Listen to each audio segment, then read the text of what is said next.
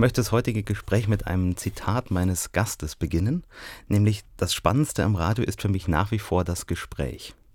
Bessere Voraussetzungen gibt es eigentlich gar nicht. Hallo Stefan Parisius. Grüß Gott. Freut mich sehr, dass du dir die Zeit nimmst, dass wir ein bisschen über lange Privatradiogeschichte sprechen. Ich bin überrascht, dass das jemand interessiert, aber, aber soweit ich mich noch erinnere, sehr gerne. Du bist 1963 geboren ja. in München ja. und bist auch in München aufgewachsen. Ja. Was hast du in deiner Jugend im Radio gehört? Äh, ich habe natürlich äh, Bayerischen Rundfunk gehört, viel anderes gab es ja damals nicht. Äh, ich habe natürlich dann Pop nach 8 gehört mit, mit Thomas Gottschalk, Club 15. Äh, und habe dann irgendwann mal auch vergleichsweise, also in der, in der ausgehenden Jugend, dann so mit 17, 18, vergleichsweise viel AFN gehört, weil das eine wunderbare Möglichkeit und Gelegenheit war, äh, einfach um Englisch zu lernen, beziehungsweise um Englisch äh, zu vertiefen oder mehr ins Englische einfach reinzukommen. Also AFN habe ich da relativ viel gehört. Wolfman Jack. Und das ist a message in Special English und lauter so Zeug. Mm, ja, äh, mangels anderer Möglichkeiten. Und dann in der äh, noch etwas späteren, weiter verflossenen Jugend, mm, während des Zivildienstes nämlich, habe ich äh, das Glück oder Pech gehabt, zu arbeiten in einem Büro, was hinter dem Europäischen Patentamt lag irgendwo in der Rumfortstraße äh, war das, glaube ich. Und das, die Location ist deswegen wichtig, weil zu der Zeit gerade Privatradio, glaube ich, gegründet wurde äh, oder gerade gegründet war, mehr oder weniger, aber noch nicht terrestrisch ausgestrahlt wurde. Sondern da gab es nur sogenannte Kabelinseln, wo eben der terrestrische Empfang insgesamt nicht so leicht möglich war. Und ich glaube, das war damals noch im Rahmen irgendeines Pilotprojekts.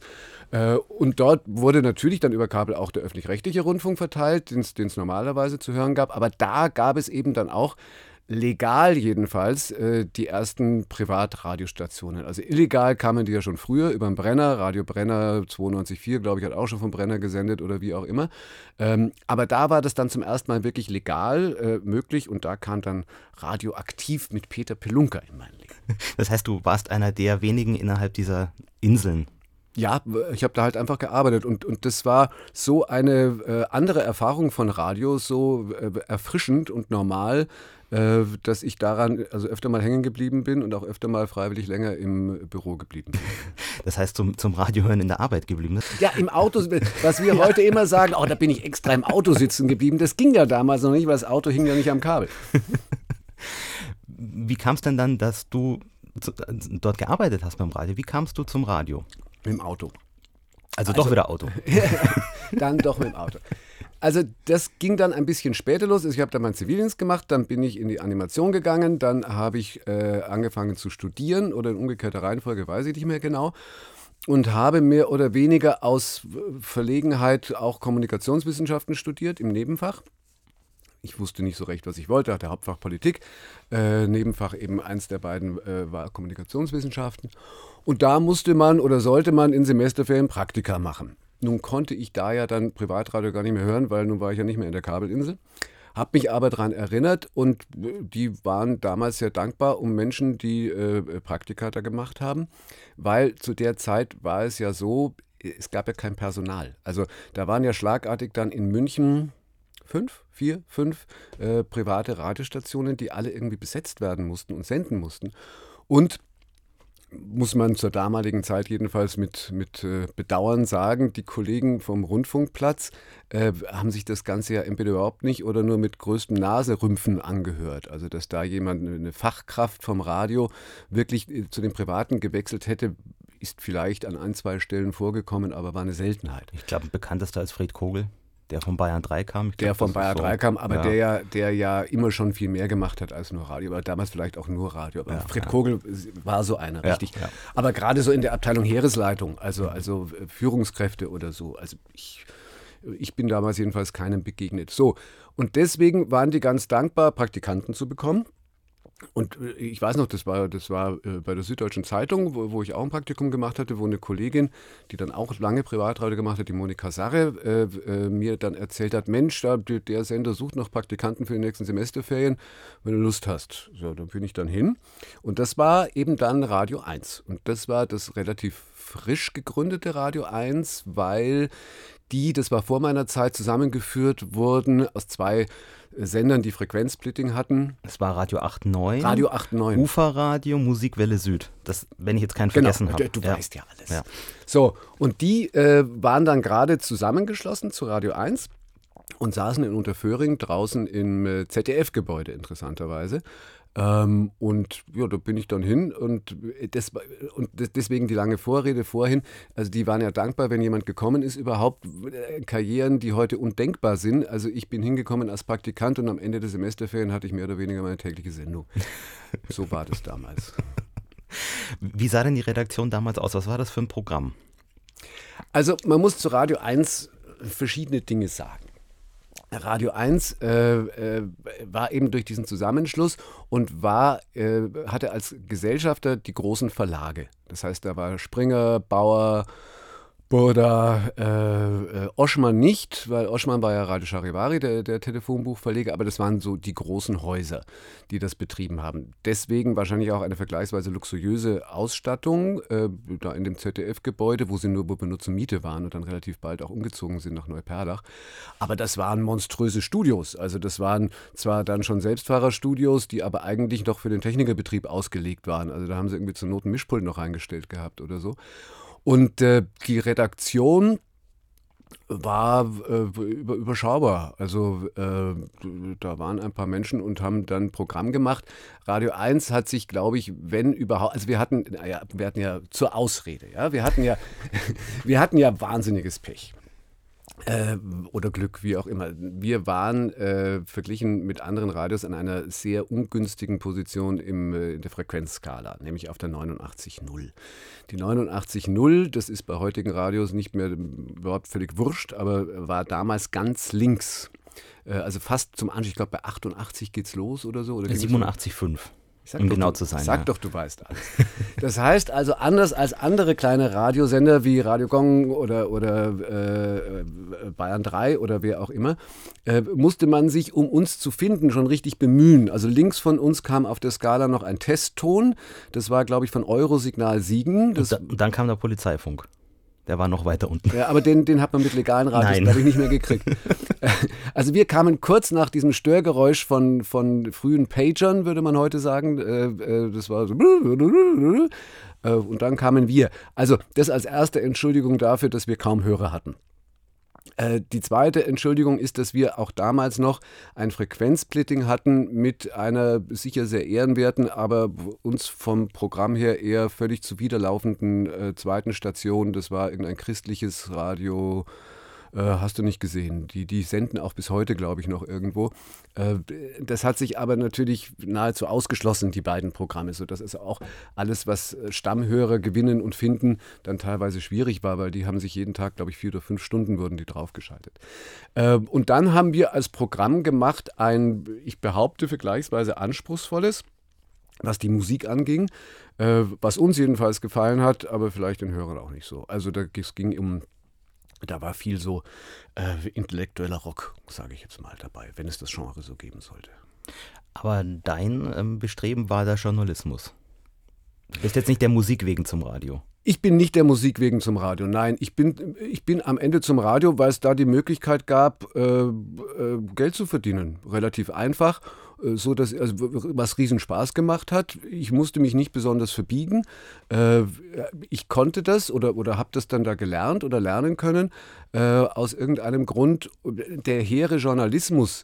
Also meine Mutter, das war immer das, das Lieblings Thema mit meiner Mutter, die meine ah, Journalismus und die hat mich immer eher im Zeitfeuilleton gesehen und waren damals schockiert, dass man also auch mit Blödsinn oder mit äh, Ansagen, wie wir sie damals gemacht haben, dass man damit, damit also auch Geld verdienen konnte. Inzwischen ist sie halbwegs versöhnt, weil jetzt habe ich es ja zumindest zu Bayern 2 geschafft, wenn auch nicht ins Zeitfeuilleton. Ihr habt damals in der Redaktion eigene Nachrichten gemacht. Ihr hattet wahrscheinlich Reporter, die draußen sind. Ähm, Beiträge gemacht? Gab es das damals so klassische Beiträge, Natürlich. was heute ja mittlerweile auch Natürlich, das gab es alles. Also der, der Chefredakteur, ich glaube, ich habe ein oder zwei erlebt, aber der, an den ich mich am meisten erinnere und der mich auch am meisten gefördert hat, war Eckehard Dieterle. Der kam äh, aus Hamburg und ist heute oder war bis vor kurzem, weiß ich nicht, auch wieder in Hamburg und war dann ganz lange danach bei Radio Hamburg und hat die auch, glaube ich, ziemlich groß gemacht. Und das war ein gelernter Journalist, der äh, kam Weiß ich nicht, woher, ob der vorher auch schon öffentlich-rechtlich Radio gemacht hat, weiß ich ehrlich gesagt nicht. Aber das, war, das waren alles gestandene Journalisten. Und dann gab es ja doch ein, zwei Gestalten, die da rumgelaufen sind. Äh, ein Herr Müller-Trenk zum Beispiel in den Nachrichten, glaube ich, mit den Nachrichten hatte ich nie so wirklich viel zu tun, äh, die, die da auch Journalismus machen wollten und gemacht hatten. Natürlich gab es da dann auch, da gab es ja dann auch, äh, ja, Reporter, volontäre äh, Beiträge waren damals mit Sicherheit ein, ein großes journalistisches äh, Mittel, Stilmittel der Wahl, ja. Was waren deine Sendungen damals? Meine Sendungen damals. Also ich habe natürlich damals in den Semesterferien angefangen mit Nachtsendungen, wie das halt so üblich ist. Wie die hieß, weiß ich nicht mehr, aber es ist, glaube ich, auch vollkommen egal. Äh, und bin dann relativ schnell in den äh, Nachmittagsslot gerutscht. Aber schon damals sehr früh habe ich angefangen, eben auch äh, Programme zu moderieren, die also über den üblichen Three-Element-Break rausgehen und über das war jetzt kommt Moderationen. Und so hatte ich zum Beispiel bei Radio 1 schon vergleichsweise früh eine erste Call-In-Show. Äh, die lief abends und das war so eine Kuppelsendung. Das war die Kontaktbörse auf, auf Radio 1, äh, die ich übernommen hatte, dann eben von dem Chefredakteur von dem damaligen, von, von Eckart Dieterle. Und, und dann weiß ich gar nicht, ob kam bei, doch bei Radio 1 war dann auch schon, äh, dass Quiz-Sendungen dazugekommen sind. Also da hatte ich dann äh, am Sonntag oder am Samstag auch schon Quiz-Sendungen, ganz ähnlich wie später bei Antenne Bayern. Ihr hattet ja auch ein Außenstudio damals, oder? Das war später. Also, wie gesagt, Radio 1 war erst kurz, äh, als ich dabei war, im ZDF-Haus. Dann saßen sie in Neuperlach. Äh, und dann kam irgendwann mal der damalige Geschäftsführer Ingolf Glapertz auf, denke ich, wird es gewesen sein, äh, auf die Idee oder Peter Spieshöfer, der den Vertrieb damals gemacht hat, äh, das sei doch eigentlich toll, wenn man äh, ein gläsernes Studio machen könnte und erfinden könnte. Ich glaube, das war das erste, in, also in München auf jeden Fall. Ich weiß nicht, ob in Deutschland, in Amerika wird es sowas sicher schon gegeben hatten. Und so saßen wir da war der Sender aber dann, glaube ich, schon wieder umgezogen und saß da irgendwo hinten äh, in, äh, in der Altstadt oder saß er erst noch in Neuperlach, ich weiß es nicht, wurscht. Ähm, jedenfalls saßen wir dann im Schaufenster von Karstadt in der Fußgängerzone in München.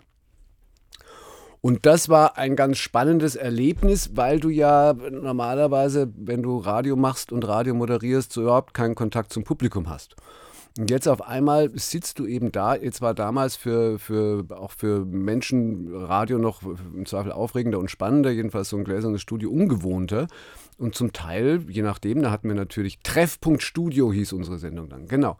Und zum Teil hatten wir dann natürlich es auch so gelegt, dass wenn wir also Stars interviewt haben oder ähnliches, dass wir die dann in die Fußgängerzone da äh, geholt haben und die dann da gesessen sind. Und da haben sich dann teilweise die Menschen schon äh, die Nasen äh, an der Scheibe platt gedrückt tatsächlich. Da musste man sich erst gewöhnen. Für uns, äh, die da gearbeitet haben, war das dann irgendwann mal Alltag und das hast du nicht mehr gemerkt. Problem wurde es nur, also erstens war eine Scheißakustik. Also die haben Glas halt, ja. Glas halt, ja. ja. Ich glaube auch nicht, dass die da spezielle Scheiben dann reingemacht haben oder so, kann ich mir nicht vorstellen.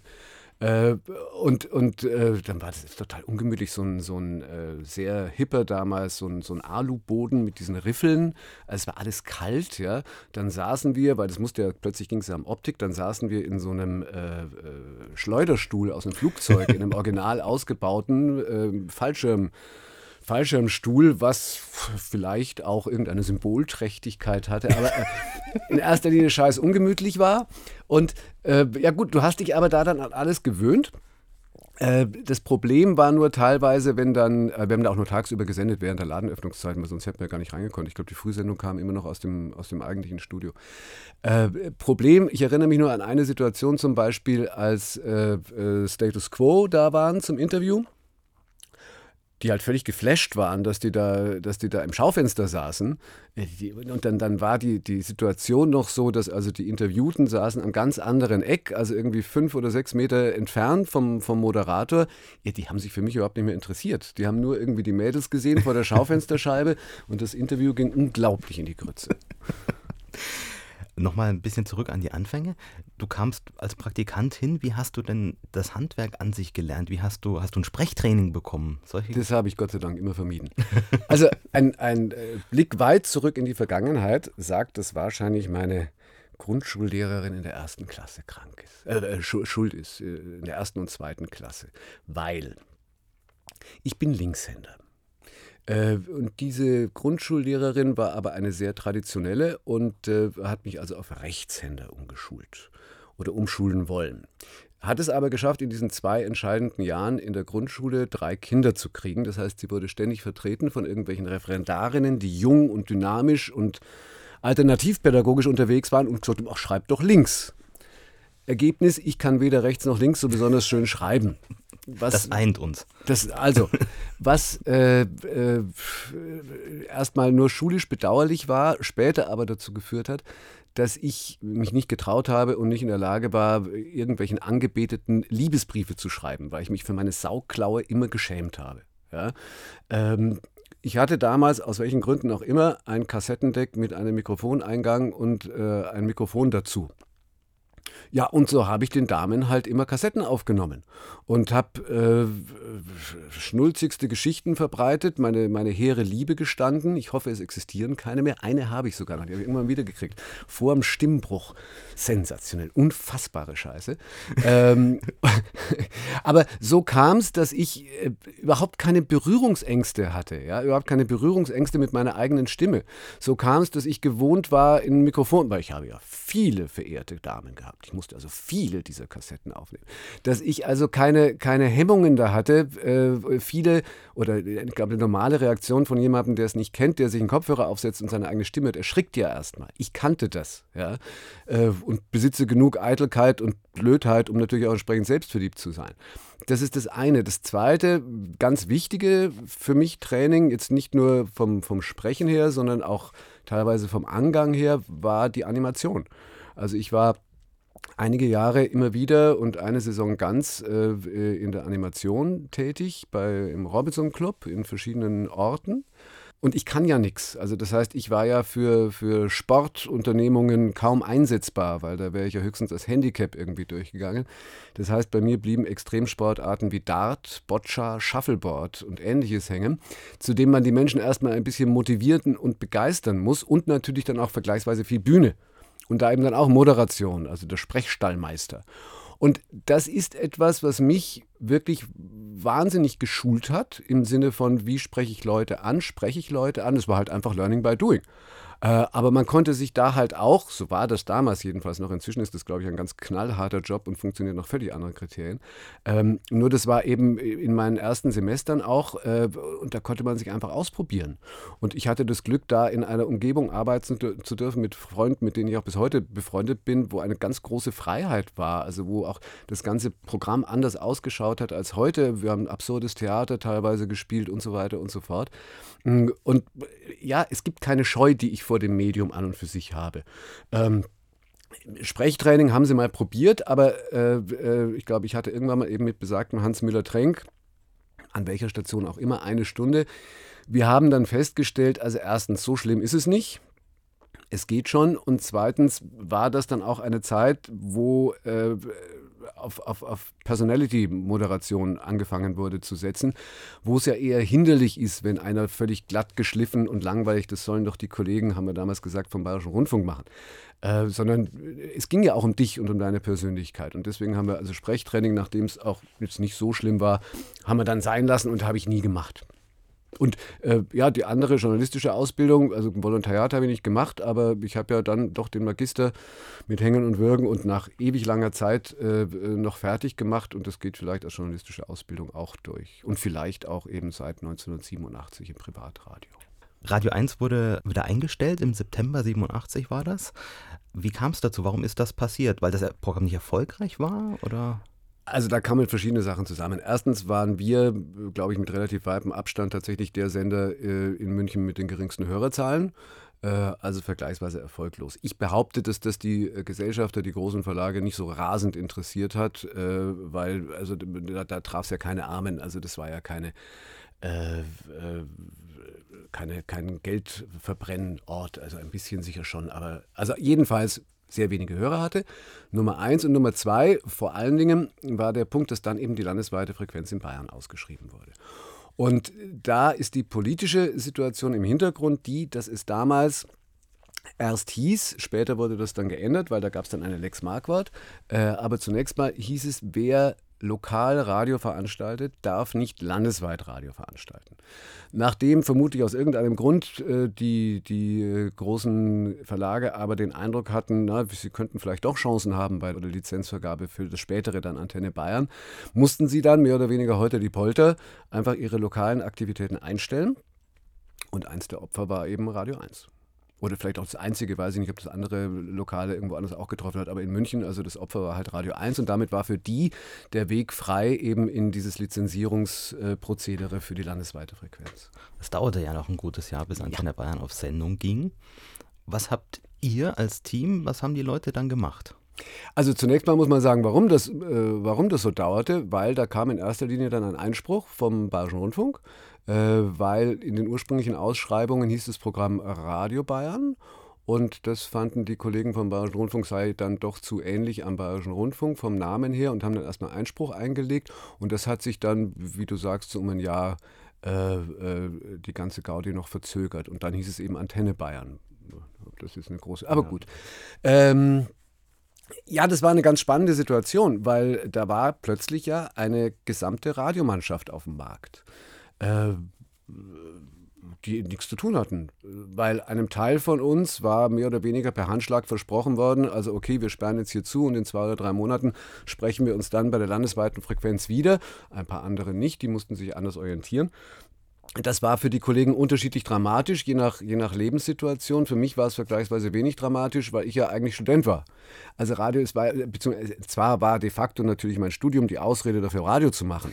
Aber in dem Augenblick konnte man sich das ja schön reden und umdrehen und sagen, eigentlich ist ja, eigentlich studiere ich ja und jetzt habe ich endlich Zeit dafür. Ähm, insofern hat es mich erstens nicht so hart getroffen und zweitens ist dann etwas ganz Interessantes passiert ein Zufall.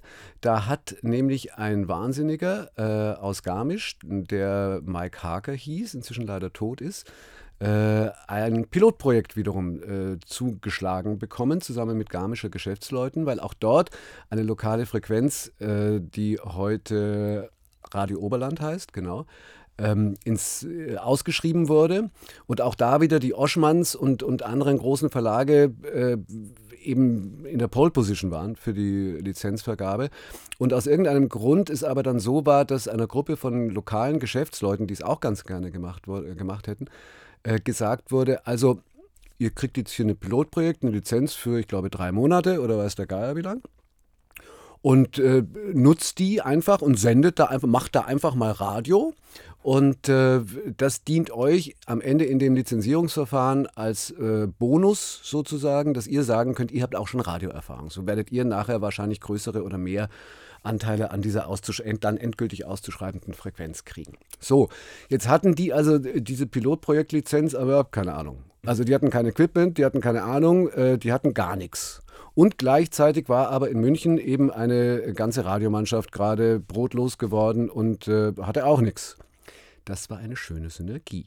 So sind nämlich eine Gruppe von Menschen da, also Stefan Lehmann, Klaus Kier, Klaus Klump äh, in der Redaktion und noch ein paar andere, äh, sind wir nach Garmisch gegangen und haben da ein paar Monate, unterschiedlich lange, ein Radio aus dem Nichts aus dem Boden gestampft. Also da war gar nichts. Wir haben sogar das Studio von Radio 1 mitgenommen, weil das haben sie auch nicht gebraucht. Das wurde dann irgendwie verpackt und im alten Casino äh, wieder aufgebaut unter völlig abenteuerlichen Bedingungen. Und dann haben wir denen da einen Radioständer hingestellt. Ja? Also von null auf gleich. Äh, und das war eine ganz tolle Zeit. Also es war zwar wahnsinnig anstrengend, weil äh, da haben wir wirklich, wie gesagt, es gab nichts. Ja? Äh, wir mussten uns alles von Scratch auf sozusagen machen. Es war sehr arbeitsintensiv. Ähm, und es hat total Spaß gemacht, weil es war auch vor allen Dingen vom, vom Publikum her so, dass du da in eine ganz andere Welt gekommen bist. Während du in München zwei Dinge ja gelten. Erstens ist München ja immer dominiert gewesen und ist ja bis heute vom, vom Bayerischen Rundfunk von Bayern 3. Äh, und zweitens gab es damals eben ja schon fünf oder sechs äh, Lokalsender. Das heißt, Radio, Lokalradio, Privatradio war für die Münchner ein alter Hut. So, jetzt kamen wir nach Garmisch als Pioniere, noch dazu unterstützt eben von den, von den äh, lokalen Geschäftsleuten. Ja. Wir waren in Garmisch Volkshelden. Also wir konnten abends in kein Restaurant gehen. Es war, es war großartig. Also wir waren Popstars. Ja. Und da haben wir halt äh, ohne Rücksicht auf Verluste auch arbeiten könne, im Sinne von, wir mussten überhaupt keine Ökonomie äh, im Hinterkopf haben. Damit meine ich jetzt gar nicht finanzielle, sondern Themenökonomie. Ja? Also bei manchen Dingen, wo du dir sagst, naja, kann man machen, muss man, lass uns aufheben, ach, das ist nächstes Jahr wieder oder immer noch gut, oder war uns völlig wurscht, her damit, gib uns, wir senden alles. Mussten, ja, 24-Stunden-Programm. Und von Automat, wir hatten nachts, glaube ich, auch noch ich glaube überhaupt keine Automation, weiß ich nicht, glaube nicht, sondern abends dann ab 19 Uhr hieß das Ganze dann Talentschuppen oder so ähnlich. Da haben wir dann die lokalen DJs äh, rangezogen, um die auch zu, äh, die natürlich auch alle Radio machen wollten, klar, und die haben wir dann in der Nacht äh, äh, stundenlang senden lassen, so hatten die auch was davon. Und also es war großartig, es ist großartig angekommen. Und möglicherweise hat es auch, ich weiß nicht genau, wie, wie viele Anteile die dann am Ende äh, bekommen haben an Radio Oberland, aber es wird ihnen bestimmt nicht geschadet haben. Und ähm, äh, ja, ich war da ein paar Monate ich weiß nicht, ob das auch wieder Semesterferien waren oder wie auch immer, habe da teilweise bei Freunden gewohnt, aber irgendwann mal ist mir dann diese Pendlerei auch zu viel geworden, weil äh, dann also äh, jeden Tag München, Garmisch und zurück ist auch nur von begrenzter Schönheit. Das heißt, du bist hast dich wieder nach München orientiert? Eher? Genau, ich bin dann wieder zurück nach München. Die anderen haben dann da zum Teil noch ein bisschen weiter gemacht. Ähm, äh, und in München habe ich dann wieder weiter studiert, mehr oder weniger als Ausrede oder was auch immer. Und nachdem dann das mit äh, äh, Antenne Bayern oder Radio Bayern immer noch völlig unsicher und unabwägbar und in den Sternen war, äh, hat sich dann bei mir eine Tür aufgemacht zu Radio, äh, heute Energy, damals noch äh, Xanadu. Was ich ja interessant finde, ist, ähm, du hast schon gesagt, Stefan Lehmann, Klaus Klump, ähm, Robert Schwendt ist zum Beispiel. Robert auch, Schwendt auch, ja. ja. War, war, ähm, der auch in Garmisch? Nee, der war nicht in Garmisch. Der, war nicht in Garmisch. der ist dann es, zu Charivari, glaube ich. Es sind oder? so viele, die von Radio 1 quasi diesen Weg gegangen, Xanadu und dann Antenne Bayern oder beim Robert war es dann Charivari. Oh, Robert Schwendt war nicht Antenne Ja, ja. Aber ich finde interessant, dass das Team oft so zusammengeblieben ist.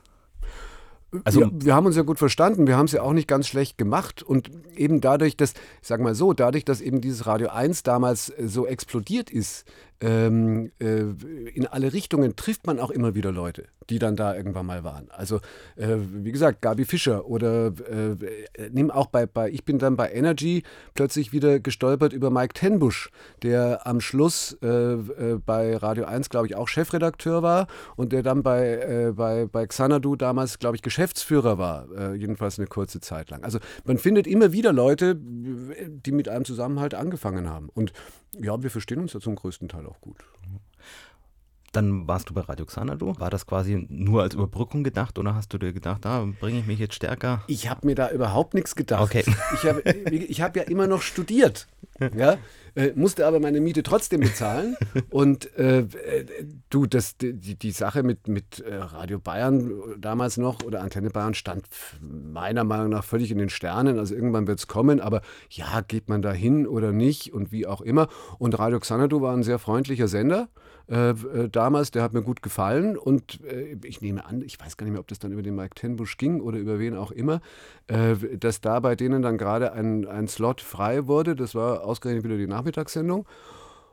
Ja, und, und, dann macht man das halt. Und dann bist du aber wieder im Glashaus kein, gesessen. Kein, genau, aber es ist kein, kein strategisches, also es war jetzt kein strategisches äh, äh, Überlegen oder so, sondern mehr oder weniger impulsives Handeln.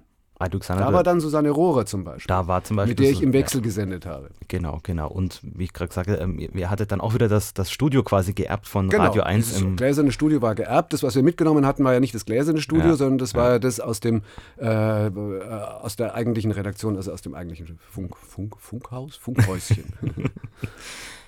Wann war dann der Zeitpunkt, wo es heiß wurde mit Antenne Bayern? Also ich meine, ihr habt ja jetzt nicht am 5. September zum Sendestart euch dort zum ersten Mal nein, eingefunden. Nein, nein, nein, nein, nein, ja? Äh, wobei bei mir war es relativ knapp davor. Also irgendwann dann mal zeichnete sich ab, da kann ich jetzt wieder keine Jahreszahlen oder so, aber ein paar Monate vorher äh, oder vielleicht ein halbes Jahr vorher, weiß ich nicht, zeichnete es sich ab, dass da, äh, äh, dass da was draus werden würde. Und ähm, ich hörte nichts und hörte nichts und dann hatte ich das, glaube ich, mehr oder weniger schon abgeschrieben. Äh, und obwohl ich einer von denen war, denen mit Handschlag das damals eigentlich versprochen war, aber die Leute, die den Handschlag gegeben hatten, waren dann irgendwie nicht mehr zuständig oder nicht mehr in charge und so weiter. Ähm, und auf einmal rief mich Viktor Worms an. Und äh, äh, also ich war, ich war kurz davor. Äh, doch, doch, ich war, warte mal, bevor er mich anrief, mh, hm, war ich nochmal bei äh, Herrn Marquardt, der ja damals der Gründungsgeschäftsführer war, wenn ich nicht völlig falsch bin. Also bevor, äh, bevor, also vor dem Sendestart war der, der, ich glaube, es war der Gründungsgeschäftsführer, also Helmut Marquardt, Radio Gong, Gong insgesamt, äh, äh, Burda. Und der saß damals noch äh, eben bei Radio Gong in, in München-Schwabing am, am Kurfürstenplatz und äh, habe da nur noch mal gesagt, also ich würde, es würde mich noch geben. Und ich hätte ja die Zusage damals, ich weiß gar nicht, ob ich überhaupt schriftlich hatte, ich glaube, ich glaube sogar ja, aber ich weiß es nicht und könnte es mir vorstellen und alles gut. Und habe dann, die Geschichte kenne ich aber, äh, das habe ich verdrängt, weil Niederlagen verdrängt man ja. Ich glaube, ich habe dann eine Absage von Marquardt gekriegt und äh, äh, habe dann gesagt, na gut, dann bleib bei Xander, du ist doch mir wurscht, weil das, dieses Antenne Bayern, furchtbar. Bis dann plötzlich Viktor Worms anrief, weil der war dann der Gründungs, äh, was war denn der Gründungsunterhaltungschef? Genau, der Gründungsunterhaltungschef und hat Leute gesucht und der hat mich zufällig im Radio gehört. Oder seine Frau. Und denen hat es ganz gut gefallen. Daraufhin haben die bei Marquardt angerufen äh, und gesagt, oh ja, da ist ein junger Mann, der, der ist vielleicht nicht ganz verkehrt. Und daraufhin sagte dann Marquardt, Sie sind gut, dem habe ich gerade gestern abgesagt. Und dann haben wir es halt doch miteinander probiert. Und es war dann noch ein sehr zähes Ringen, sage ich mal freundlich, ähm, bis wir dann zusammengekommen sind. Und wie habt ihr dann angefangen zu überlegen, wie wir das Programm gestalten, Übungen, ich weiß ja nicht, wie, wie macht man das, wie fängt man an, Privatradio neu aufzubauen?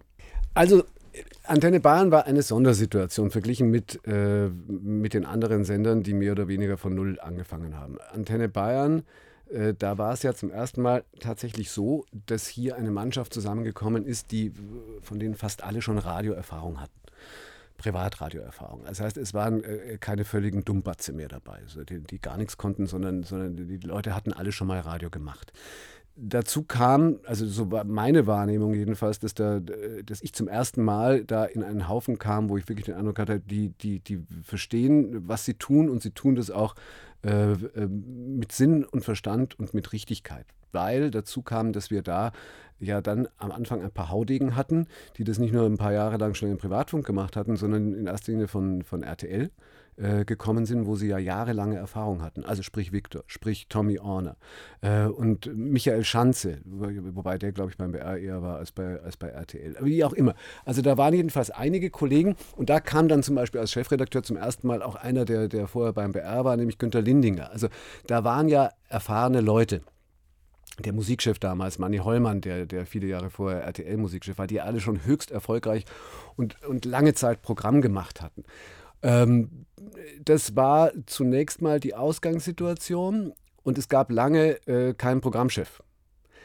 Äh, die anderen waren zwar alle schon da oder, oder viele waren schon da, aber es war immer noch unklar, wer, wer übernimmt da im Programm sozusagen die, die Aufsicht äh, und legt die Wege fest. Und dann hieß es eben irgendwann mal, aber das war nachdem Worms etc. pp. schon da waren, hieß es eben irgendwann mal, ja, das macht ein gewisser Mike Haas.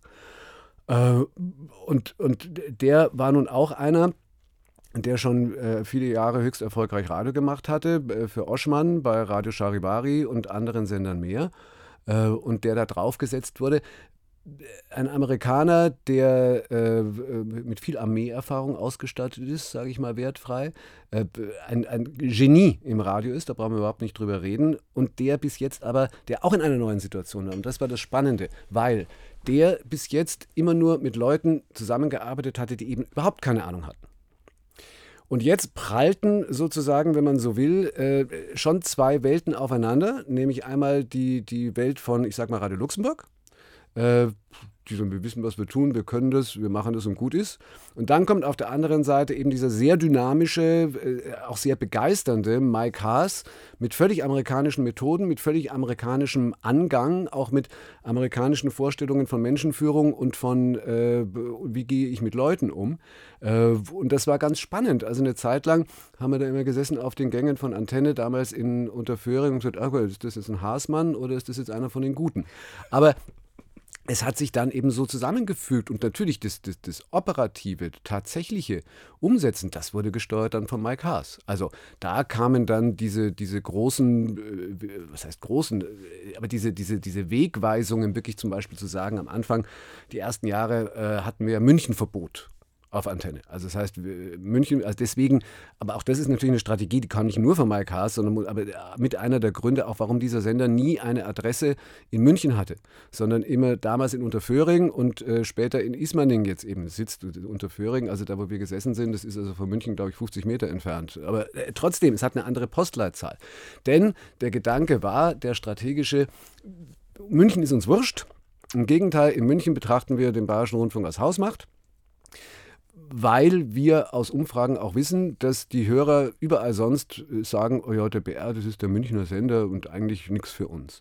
Und wir deswegen gesagt haben, das war reine Strategie zu sagen, okay, wir kommen übers flache Land und lass uns, es gibt keine Münchner Veranstaltungen, es gibt keine Münchner, weiß ich nicht was. Okay, nun sitzt die Regierung in München und in den Nachrichten wird man nicht drum rumkommen.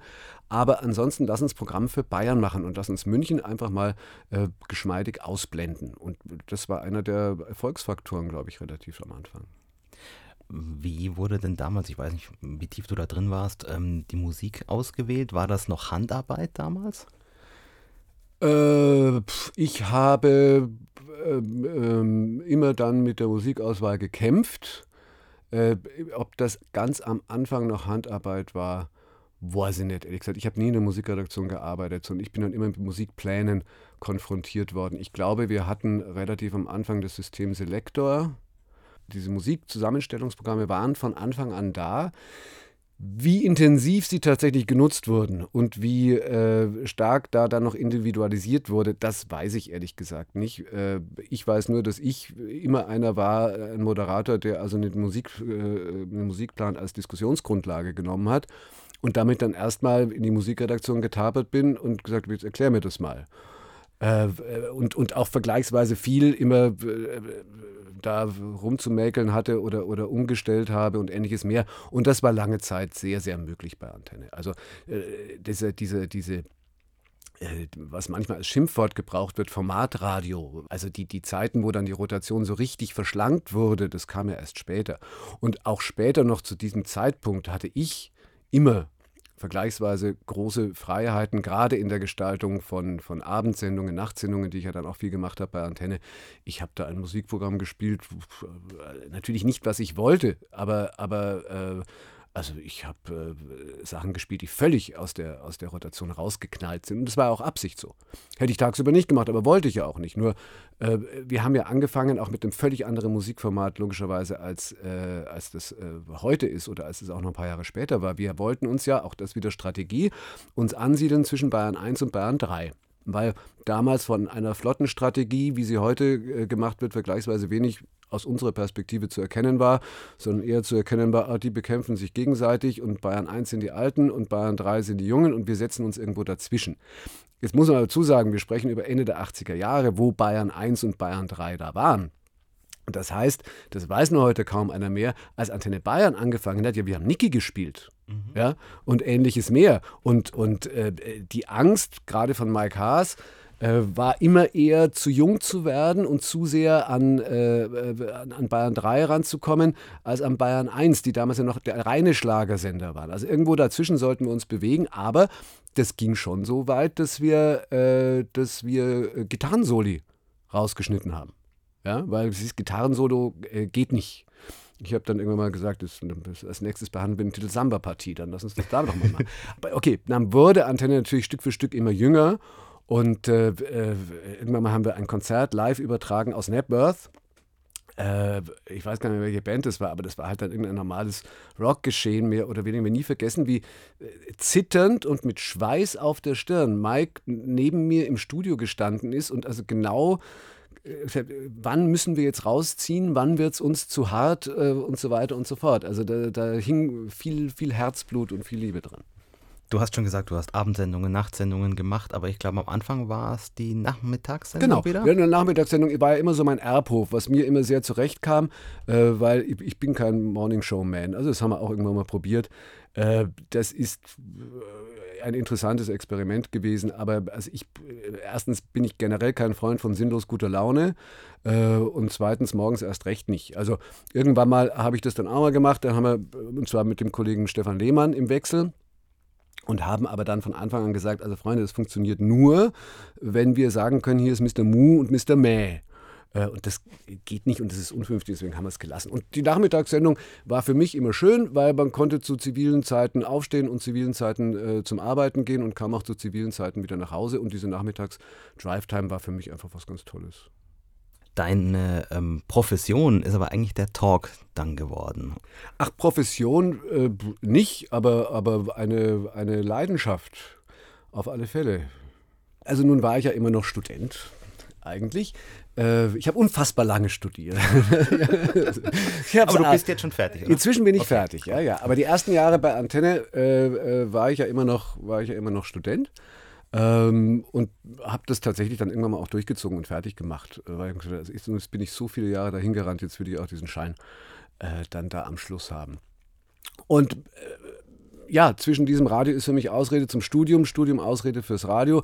Nun fiel das Studium weg und ich habe ja durchaus auch immer gehadert äh, mit dem Radio oder, oder gerade auch mit den Möglichkeiten, äh, die es da bei Antenne Bayern gegeben hat, weil ich mich nie als DJ verstanden habe. Das, das kann ich nicht. Vor allen Dingen, wenn ich meine Musik spielen würde, würden eh alle weglaufen.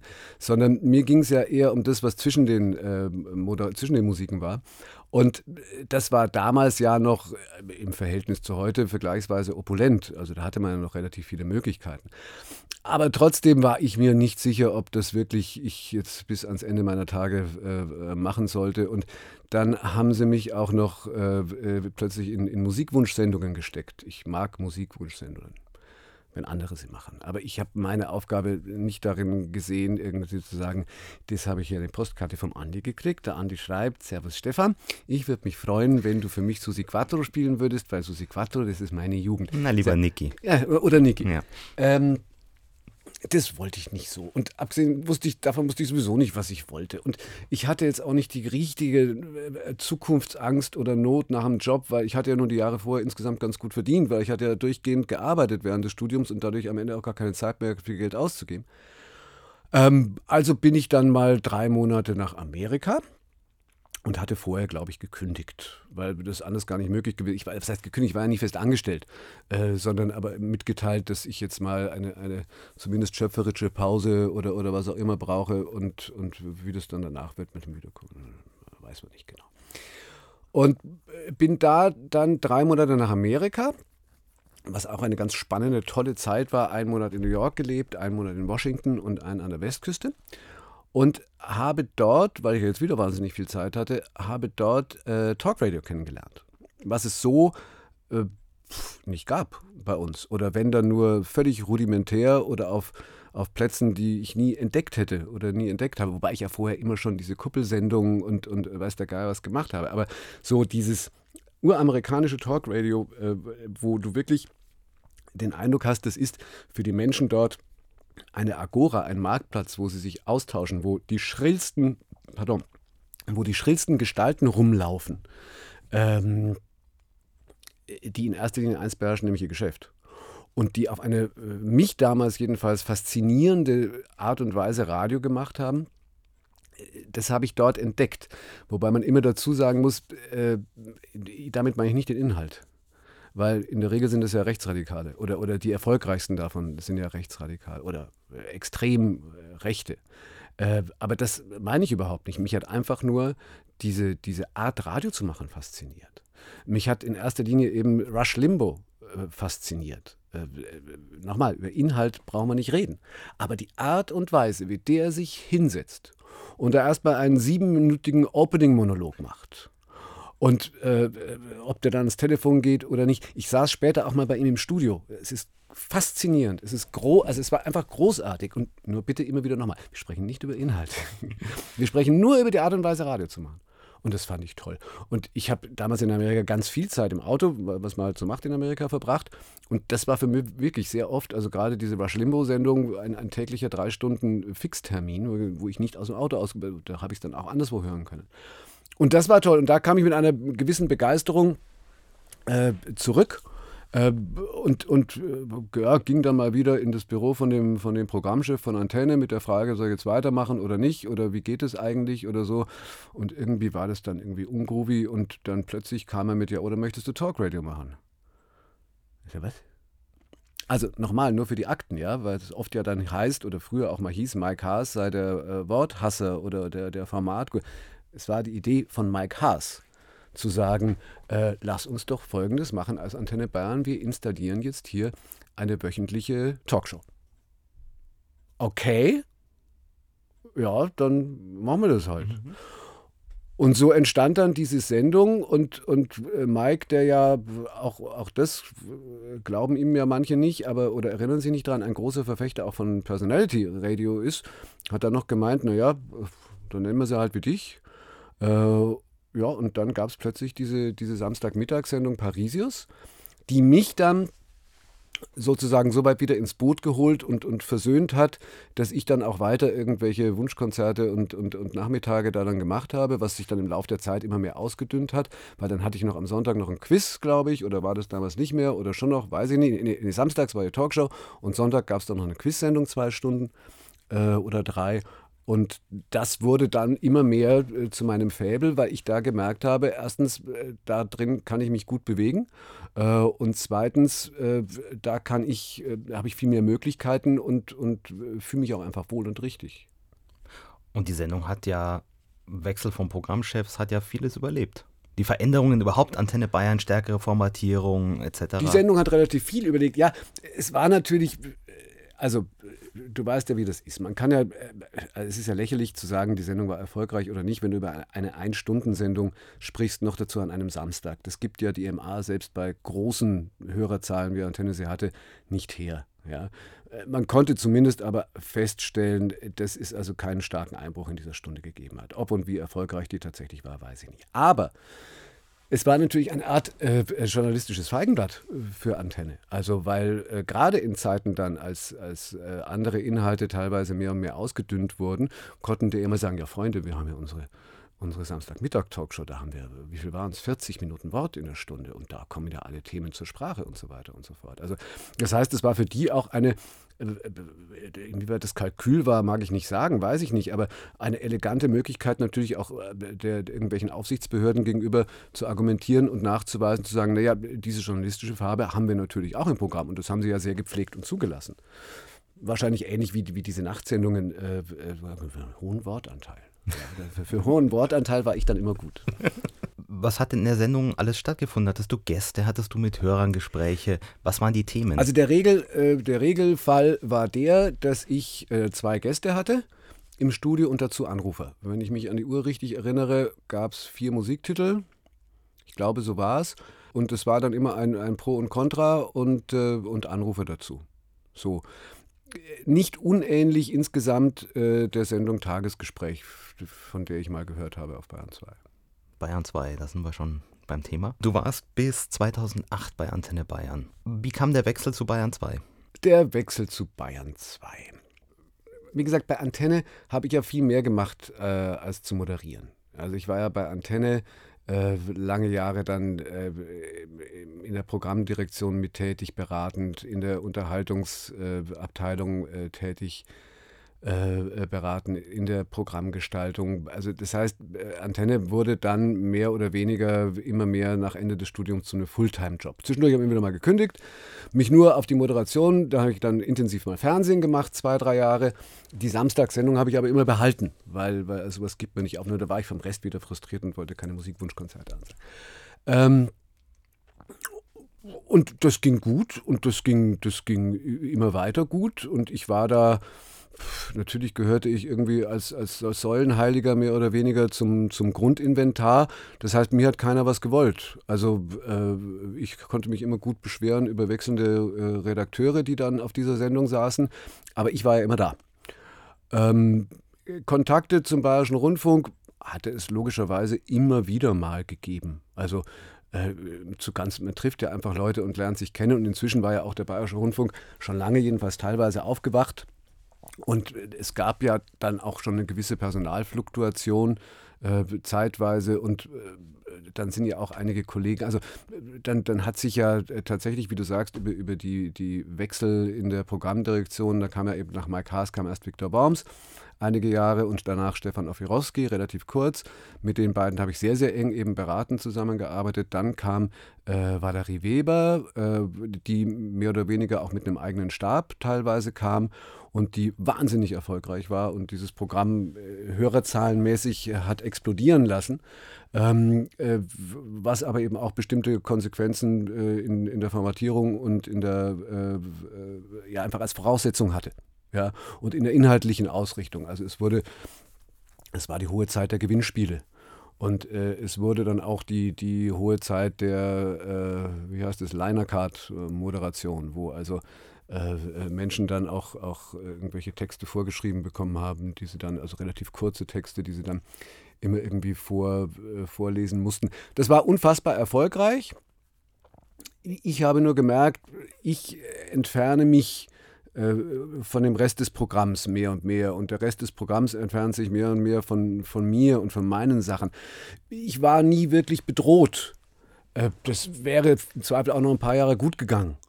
Äh, aber ich sage mal so, ich habe die Augen und Ohren offen gehalten, habe aber nie äh, wirklich angestrebt oder versucht oder bin auch nie gefragt worden, äh, so richtig jedenfalls, ein bisschen, aber nicht so richtig, in gleicher Funktion äh, äh jetzt zu Bayern 3 oder zu Bayern 1 zu wechseln. Wenn, dann hätten wir vielleicht irgendeinen Lokalsender oder irgend sowas. Aber äh, das Problem ist, dass ich natürlich inzwischen mit diesen Programmen, die ich da gemacht habe, also einmal dieses Parisius, diese Samstagstalkshow, dann habe ich aber auch, das hast du ausgelassen, äh, äh, immer äh, Talk-Sendungen nachts gemacht, also in ganz verschiedenen Formaten. Talk Night, das ging teilweise von, am Anfang haben wir es gemacht, glaube ich, von 0 bis 4 und dann wird es immer früher. Am Schluss haben wir dann um 21 Uhr angefangen. Siehst du, ich weiß nicht alles. Siehst du? Ja. Und das war wirklich dann ganz, äh, das war dann ganz reines Talkradio. Also das war dann wirklich Moderator, Telefon, Mikrofon.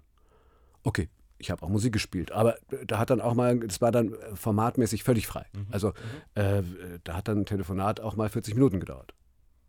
Das war toll. Also das war das Spannendste. Äh, wie, gesagt, alles, was so formatiert ist, da findest du ja dann irgendwann mal rein. Aber diese, diese Nacht-Talk, Night-Talk-Sendungen, das war wirklich so, wie man sich im Kino oder im Night Rider und so weiter vorstellt. Also da warst du wirklich super. Also so. Und nur all sowas gab es nirgends. Ja. Und da habe ich dann irgendwann gesagt, also ob ich jetzt äh, aus, aus Frust über Antenne Bayern äh, dann sage, dann gehe ich zu Bayern 3 und dann fange ich da wieder an, Musikwunschsendungen anzusagen oder, äh, oder zu Bayern. Bei Antenne habe ich übrigens so. Und dann kam eines Tages eine äh, Kollegin und hat gesagt, ah, der, der Bayern 2 Unterhaltungschef, die, die machen gerade, äh, setzen gerade eine neue Talksendung auf. Wäre das nicht was für dich? Ich habe als erstes gesagt, Moment. Bayern 2 Unterhaltungschef? In diesem Satz hat sich doch da schon ein Fehler versteckt. Aber der, der Posten war damals, hieß der wohl so, also war der Stellvertreter von Wolfgang Eigner, der Wolfgang Schäble damals. Äh, und die haben dann eben angefangen, dieses äh, Format 1 zu 1 der Talk zu planen. Mit Wolfgang Eigner war ich immer schon mal in, in unterschiedlichen Funktionen in Kontakt gewesen. Und deswegen war ich mir jetzt nicht zu blöd äh, zu sagen, naja, also wenn ihr da eine neue Sendung macht, und damals wurde gerade gecastet wohl für, für Moderationen, das ist was, wo ich glaube, dass ich es kann und äh, lass uns probieren. Und so hat sich das dann, was auch wieder ein bisschen ruckelig und schwierig war, aber Stück für Stück hinmeandert. Und da bin ich heute. Und auch ein Tagesgespräch? Genau, also das Tagesgespräch war von Anfang an mit dabei. Äh, äh, weil irgendwann mal hat sich das dann so, so hingeruckelt, dass es hieß, ja, aber auf diesem 1 zu 1 der Talk, was ein einstündiges Interviewformat ist, äh, da sitzen aber äh, äh, sieben oder acht Moderatoren drauf. Wo ich gesagt habe, ja Freunde, schön und gut, aber von einer, ich weiß ja nicht, wie gut ihr bezahlt, aber von einer Sendung die Woche, das wird, das wird schwierig. Und dann hat sich eben da zufällig gleichzeitig auch noch ein, wohl eine Vakanz im, im Tagesgespräch ergeben, wo ich sage, das Format Tagesgespräch, das hatte ich 10, äh, 12 Jahre vorher auf Antenne gemacht, also das konnte ich.